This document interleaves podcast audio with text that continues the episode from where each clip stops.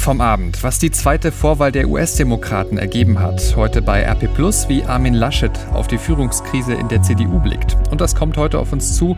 Urteil im Prozess um Raserunfall mit fünf Toten. Heute ist Mittwoch, der 12. Februar 2020. Der Rheinische Post Aufwacher. Der Nachrichtenpodcast am Morgen. Guten Morgen. Ich bin Henning Bulka, herzlich willkommen an diesem Mittwoch. Ich bringe euch jetzt auf den aktuellen Stand, was ihr heute Morgen wissen müsst. Und da schauen wir in die USA. Nicht mal mehr neun Monate ist es hin, dann wird dort der nächste Präsident gewählt. Donald Trump schickt sich ja an für eine zweite Amtszeit, spätestens seitdem das Amtsenthebungsverfahren gegen ihn gescheitert ist. Währenddessen sind die Demokraten dabei, ihren Kandidaten zu finden für die Präsidentschaftswahl. Und da gab es über Nacht die zweite Entscheidung, diesmal im US-Bundesstaat New Hampshire. Dort konnte der linke Senator Bernie Sanders die Vorwahl knapp für sich entscheiden. Vor seinen Anhängern beanspruchte er den Sieg für sich und dankte seinen Unterstützern. Let me say tonight that this victory here is the beginning of the end for Donald Trump. Dieser Sieg sei der Anfang vom Ende für Donald Trump, sagte Sanders. Und weiter? Now our campaign is not just about beating Trump in unserer Kampagne geht es nicht nur darum, Trump zu schlagen, es geht darum, dieses Land zu verändern, es geht darum, den Mut zu haben, es mit Wall Street und den Versicherungen aufzunehmen, mit der Medikamenten- und der Ölindustrie und mit der Militärindustrie, sagte Sanders. The military industrial complex.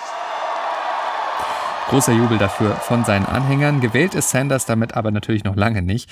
Trump ist noch lange nicht geschlagen. Erstmal muss Sanders überhaupt die demokratischen Wähler von sich überzeugen, um offiziell Kandidat zu werden. Und zumindest bei der ersten Vorwahl in Iowa lag da wohl ganz knapp ein anderer vorne, der Ex-Bürgermeister der Stadt South Bend, nämlich Pete Buttigieg. Der hat Sanders jetzt auf jeden Fall gratuliert zu seinem Sieg in New Hampshire.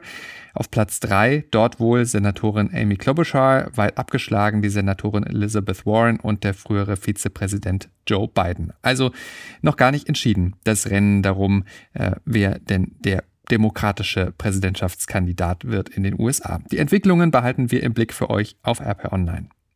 Schreckmoment. In einem Regionalexpress der Linie 1 gestern Abend auf dem Weg von Hamm Richtung Aachen. Kurz nach dem Start hat es dort im Zug gebrannt. Eine Sitzreihe hat Feuer gefangen. Der Innenraum des betroffenen Wagens war verraucht. Ernsthaft verletzt wurde niemand. Fünf Menschen wurden versorgt, weil sie Rauch eingeatmet hatten. Vermutlich hat auch ein Fahrgast absichtlich oder unabsichtlich das Feuer ausgelöst. Die Strecke war kurzzeitig gesperrt, konnte aber schnell wieder freigegeben werden. Damit zu dem, was ihr heute bei RP Plus lest. Und da steht heute ein Mann im Mittelpunkt, der sich aktuell noch nicht festlegen will, wie seine politische Zukunft aussieht. Die Rede ist von Armin Laschet, seines Zeichens CDU-Bundesvize und NRW-Ministerpräsident noch hält er sich im Rennen um CDU-Vorsitz und Kanzlerkandidatur alle Optionen offen. Seine Chancen stehen aber nicht schlecht. Wir haben mit ihm ausführlich gesprochen. In dem Interview, das ihr heute bei Apple Plus lest, da sagt er zu seinen Zukunftsplänen, Zitat, man sollte das gut machen, für das man Verantwortung trägt. Was die Zukunft bringt, weiß niemand. Als junger Mann hätte er nie gedacht, einmal Ministerpräsident zu werden. Zitat, es gibt in der Politik unterschiedliche Zeiten und Positionen, in denen man Verantwortung übertragen bekommt und etwas gestalten kann sagt Laschet. Der Hintergrund, CDU-Chefin Annegret Kramp-Karrenbauer hatte ja am Montag den Rückzug aus dem Amt äh, der CDU-Chefin angekündigt, im Zuge der gescheiterten Regierungsbildung in Thüringen. Und sie hatte gesagt, Kanzlerkandidatur und Parteivorsitz sollten künftig in einer Hand liegen. Worauf sich Laschet schon hat festlegen lassen, die NRW-CDU werde mit ihrer breiten programmatischen Aufstellung und tiefen regionalen Verankerung ihren Beitrag zur Geschlossenheit und zum Zusammenhalt in der Union leisten. Das sei wichtiger denn je jetzt. Zur Erinnerung, nicht nur Laschet ist Teil der NRW-CDU, sondern auch die beiden anderen möglichen Kandidaten Jens Spahn und Friedrich Merz. Also keine Überraschung, diese Aussage von Laschet. Bei uns lest ihr heute nicht nur ausführlich das große Interview mit Armin Laschet, sondern auch das, was andere über ihn sagen, unter anderem Philipp Amthor, junges konservatives Gesicht der CDU. Er wollte im Gespräch mit unserer Redaktion keine Personaldiskussion anheizen, aber sagte uns, Zitat, ich schätze Laschet auch für seine Verbundenheit mit der Jungen Union und ich bin mir sicher, dass er in der jetzigen Lage um seine besondere Verantwortung als Vorsitzender des größten CDU-Landesverbandes weiß was auch immer das genau heißen muss. CDU-Mann Wolfgang Bosbach sieht das Ganze übrigens pragmatisch. Der deutschen Presseagentur sagte er. Es ist im Moment ganz schwierig, wenn wir jetzt äh, monatelang diese Frage äh, erörtern öffentlich, wer könnte was, was spricht für den einen, was spricht für den anderen. Die sollen doch erst mal sagen, ob sie denn kandidieren würden. Und dann sieht man weiter. Alle Entwicklungen und Stimmen zur Führungskrise bei der Union heute bei uns bei RP Einmal hin, alles drin. Das ist der Werbespruch von Real. Ich persönlich kann sagen, das hat bis jetzt immer gestimmt. Ich habe sogar mal einen Waschmaschinenschlauch dort bekommen, als ich ihn dringend gebraucht habe. Also nicht das, was man unbedingt direkt erwarten würde bei einer Supermarktkette, aber Real geht's jetzt an den Kragen. Der Konzern soll zerschlagen werden. Viele Märkte könnten verschwinden. Dafür sind die Pläne jetzt deutlich konkreter geworden. Berichten wir ausführlich drüber heute bei RP Susanne Hamann aus dem Aufwacherteam. Was passiert da gerade rund um die Warenhauskette Real? Also der Mutterkonzern Metro will sich von der Supermarktkette Real trennen. Die hat 357 Häuser in ganz Deutschland und im Detail sollen 30 davon geschlossen werden. 50 will der neue Käufer behalten und 277 Häuser sollen in Einzelpaketen an Konkurrenten verkauft werden. Der neue Käufer ist übrigens ein Bieterkonsortium und zwar bestehend aus dem russischen Investor SCP und dem Immobilieninvestor X Bricks. An diesen Filialen, da hängen ja auch sehr viele Jobs. Weiß man schon, wie es für die Mitarbeiter weitergehen soll und wie schnell das überhaupt jetzt alles geht? Ja, das Thema Jobsicherheit ist jetzt eines, das bestimmt viele Mitarbeiter von Real bewegt. 34.000 sind das, um genau zu sein. Und da sind ja auch immer, oder in vielen Fällen sind da ja auch noch die Familien, die dort mit dranhängen. Also das ist jetzt schon wirklich eine ziemlich große Kiste. Und leider muss man ja sagen, haben diese Jobsicherheit jetzt eben nur die Leute, die in den 50 Realfilialen arbeiten, die übernommen werden sollen. Die wiederum sollen nicht nur übernommen werden, sondern sie sollen auch zu den Konditionen übernommen werden, die sie bislang hatten. Das ist also die gute Nachricht. Aber die schlechte ist natürlich, dass sehr viel mehr Menschen, nämlich die von den 30 Filialen, die geschlossen werden sollen und von den 277, die eben weiterverkauft werden sollen, nicht wissen, wie es mit ihnen weitergeht. Und da sagt Verdi, die Politik muss jetzt unbedingt eingreifen und dafür sorgen mit allen Mitteln, dass so viele Mitarbeiter fest übernommen werden, wie es irgendwie geht. Ja, es gibt noch eine andere gute Nachricht. Das ist nämlich die, dass es ganz schnell jedenfalls nicht gehen wird. Man geht eher davon aus, dass es sogar noch Monate äh, sich hinziehen wird, bis man überhaupt was davon merkt. Ein Grund dafür ist, dass ähm, das Bundeskartellamt vielleicht am Ende auch noch mal ein Wörtchen mitreden will und die ganze Sache prüfen will und dann kann das Ganze sogar noch länger dauern, um also auch noch mal auf die Verbraucher zu sprechen zu kommen, die vielleicht sagen, oh nein, ich bin immer so gerne zum Real einkaufen gegangen oder das ist einfach mein Supermarkt um die Ecke. Für die bedeutet das aber eben dann auch, dass sich in den nächsten Monaten erstmal nichts ändern wird und sie weiterhin beruhigt dort einkaufen können.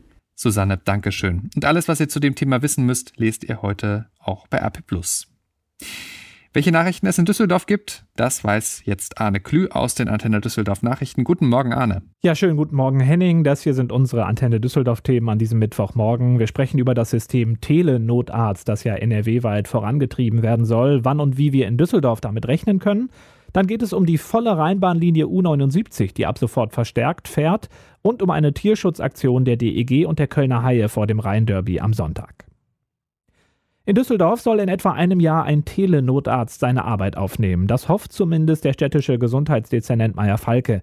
Der Telenotarzt kann dann im Bedarfsfall per Video in den Krankenwagen geschaltet werden und den Sanitätern Behandlungsanweisungen geben. Susi Makarewitsch kennt hier die Einzelheiten.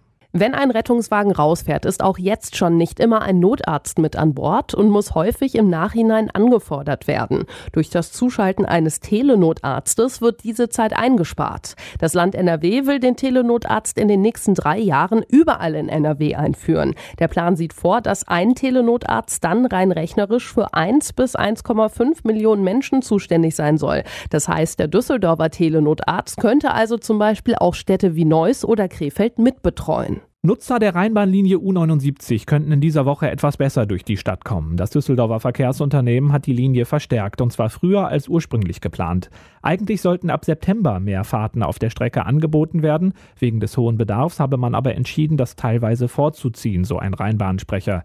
Die U79 fährt seit Montagmorgens von 7 bis halb 10 und nachmittags und abends von 15.30 bis 19 Uhr öfter, und zwar zwischen Wittlar und Hauptbahnhof. Die Fahrten werden aber nicht im Fahrplan und auch nicht in der App angezeigt, nur auf den digitalen Anzeigen an den Haltestellen. DEG-Fans werden in diesen Tagen mit der kleiner werdenden Artenvielfalt bei Tieren konfrontiert. Der Düsseldorfer Eishockey-Club hat zusammen mit den Kölner Hain, der DEL und der Tierschutzorganisation WWF eine Aktion gestartet. DEG und Haie werben zum Beispiel vor dem Rhein-Derby am Sonntag mit ihren Teamlogos, aber ohne Tiere darin. Die DEG wird sogar beim Spiel dann ohne den Löwen im Wappen aufs Eis gehen. Und damit zurück zu dir, Henning. Mehr Nachrichten gibt es bei Antenne Düsseldorf immer zur vollen und zur halben Stunde und jederzeit auf antennedüsseldorf.de. Dankeschön, Arne. Und das wird heute auch noch wichtig. In Aachen fällt heute am Amtsgericht das Urteil in einem Raserprozess zu einem Fall mit besonders schlimmen Folgen. Ein 22-Jähriger soll im Dezember 2018 zu schnell unterwegs gewesen sein auf einer Landstraße zwischen Stolberg und Aachen. An einem Blitzer soll der damals 20-Jährige einen Schlenker auf die Gegenspur gemacht haben, offenbar um den Kontakt der Radaranlage zu umfahren. Dabei ist er nach Polizeiangaben von damals mit einem anderen Auto zusammengestoßen. Darin eine 44-jährige Mutter mit ihren beiden Kindern, 16 und 17 Jahre alt. Alle drei kamen ums Leben. Auch zwei 21- und 22-Jährige, die in dem Auto des Angeklagten gesessen hatten, überlebten nicht. Nach Jugendstrafrecht drohen dem Mann laut Gerichtsangaben bis zu fünf Jahre Haft. Die Öffentlichkeit wurde von dem Verfahren ausgeschlossen. Wie wichtig ist der Zölibat noch in der katholischen Kirche? Also, dass ein Priester in keiner Beziehung sein darf, keinen Sex haben darf, nicht heiraten darf. Eigentlich eine ziemlich gesetzte Regel, könnte man denken. Anders sieht es die Amazonas-Bischofssynode. Im Oktober hatten die Teilnehmer dort für Aufsehen gesorgt. Sie wollen nämlich eine Lockerung der Regeln beim Zölibat. Heute nun will sich Papst Franziskus dazu äußern und sein Schreiben zum Thema Zölibat an die Amazonas-Bischofssynode veröffentlichen. Heute Mittag um 12 soll es soweit sein. Das könnte spannend werden. Und interessant wird es auch heute ansonsten in Italien. Der italienische Senat entscheidet darüber, ob dem ehemaligen Innenminister Matteo Salvini wegen seiner Flüchtlingspolitik der Prozess gemacht werden kann. Dafür müsste die Parlamentskammer in Rom die Immunität des Chefs der rechten Lega aufheben. Ein Gericht auf Sizilien hatte einen entsprechenden Antrag gestellt. Auch das Coronavirus beschäftigt uns weiter. In Deutschland ist die Zahl der bestätigten Fälle um zwei auf 16 gestiegen. Die beiden Neuerkrankungen stehen im Zusammenhang mit dem Automobilzulieferer aus Stockdorf bei München. Bei dem wurde vor über zwei Wochen bundesweit erstmals eine Infektion mit der neuen Lungenkrankheit gemeldet. In China hat die Krankheit im Vergleich zu gestern 97 weitere Todesopfer gefordert. Auch die Weltgesundheitsorganisation beschäftigt das Virus weiter. Heute geht ein Expertengipfel in Genf dazu zu Ende und im Bundestag gibt es heute eine aktuelle Stunde zum Thema Coronavirus. Die Bundesregierung verabschiedet heute voraussichtlich Gesetzesänderungen, um etwas gegen die Vernichtung von Waren im Handel zu unternehmen und gegen zu viel Müll, etwa durch Einwegbecher und Zigaretten. Allerdings bringt das Kabinett damit erstmal nur gesetzliche Grundlagen auf den Weg. Details müssen über Verordnungen geregelt werden.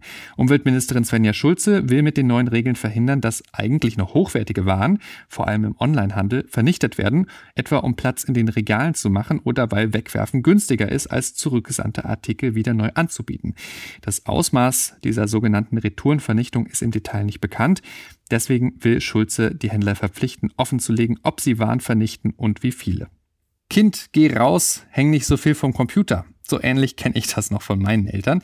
Computer oder Videospiele zocken, das ist mittlerweile ja nichts mehr nur für Nerds. Ganz viele haben zu Hause zum Beispiel eine Konsole stehen und sehen das als Entspannung etwa nach Feierabend. Hat aber nichts mit den Menschen zu tun, die das professionell machen, die wettbewerbsmäßig Videospiele spielen. E-Sports heißt das Ganze, ist in den vergangenen Jahren immer beliebter geworden. Ganze Arenen füllen die Wettbewerbe.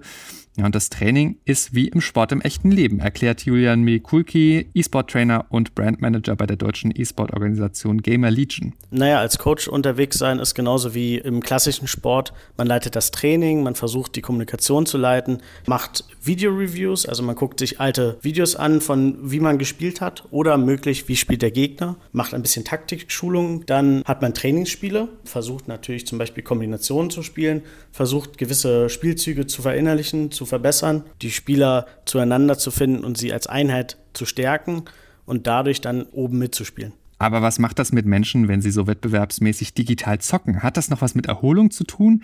Geht es den Leuten dabei wirklich gut, also auch wirklich gesundheitlich? Eine große Studie hat sich das genauer angeschaut, die E-Sport-Studie 2020 der Deutschen Sporthochschule Köln. Heute wird sie vorgestellt. Die Ergebnisse lest ihr dann auf RP Online. Damit schauen wir jetzt noch aufs Wetter für NRW. Es ist weiter windig bis stürmisch, meldet der Deutsche Wetterdienst dazu heute Morgen noch einzelne Schauer möglich und bei den kühlen Temperaturen kann es da vereinzelt auch glatt sein. Heute tagsüber dann längere freundliche Abschnitte bis 9 Grad. Morgen dann mehr Wolken und auch wieder mehr Regen. Auch kurze Gewitter sind dann möglich bis 8 Grad und weiter ziemlich windig. Am Freitag beruhigt es sich etwas, aber am Wochenende könnte es dann schon wieder stürmischer werden. Das war der Rheinische Postaufwacher vom 12. Februar 2020. Ich wünsche euch jetzt noch einen erfolgreichen Mittwoch und wir sind dann morgen früh wieder für euch da. Ciao, ciao. Mehr bei uns im Netz www.rp-online.de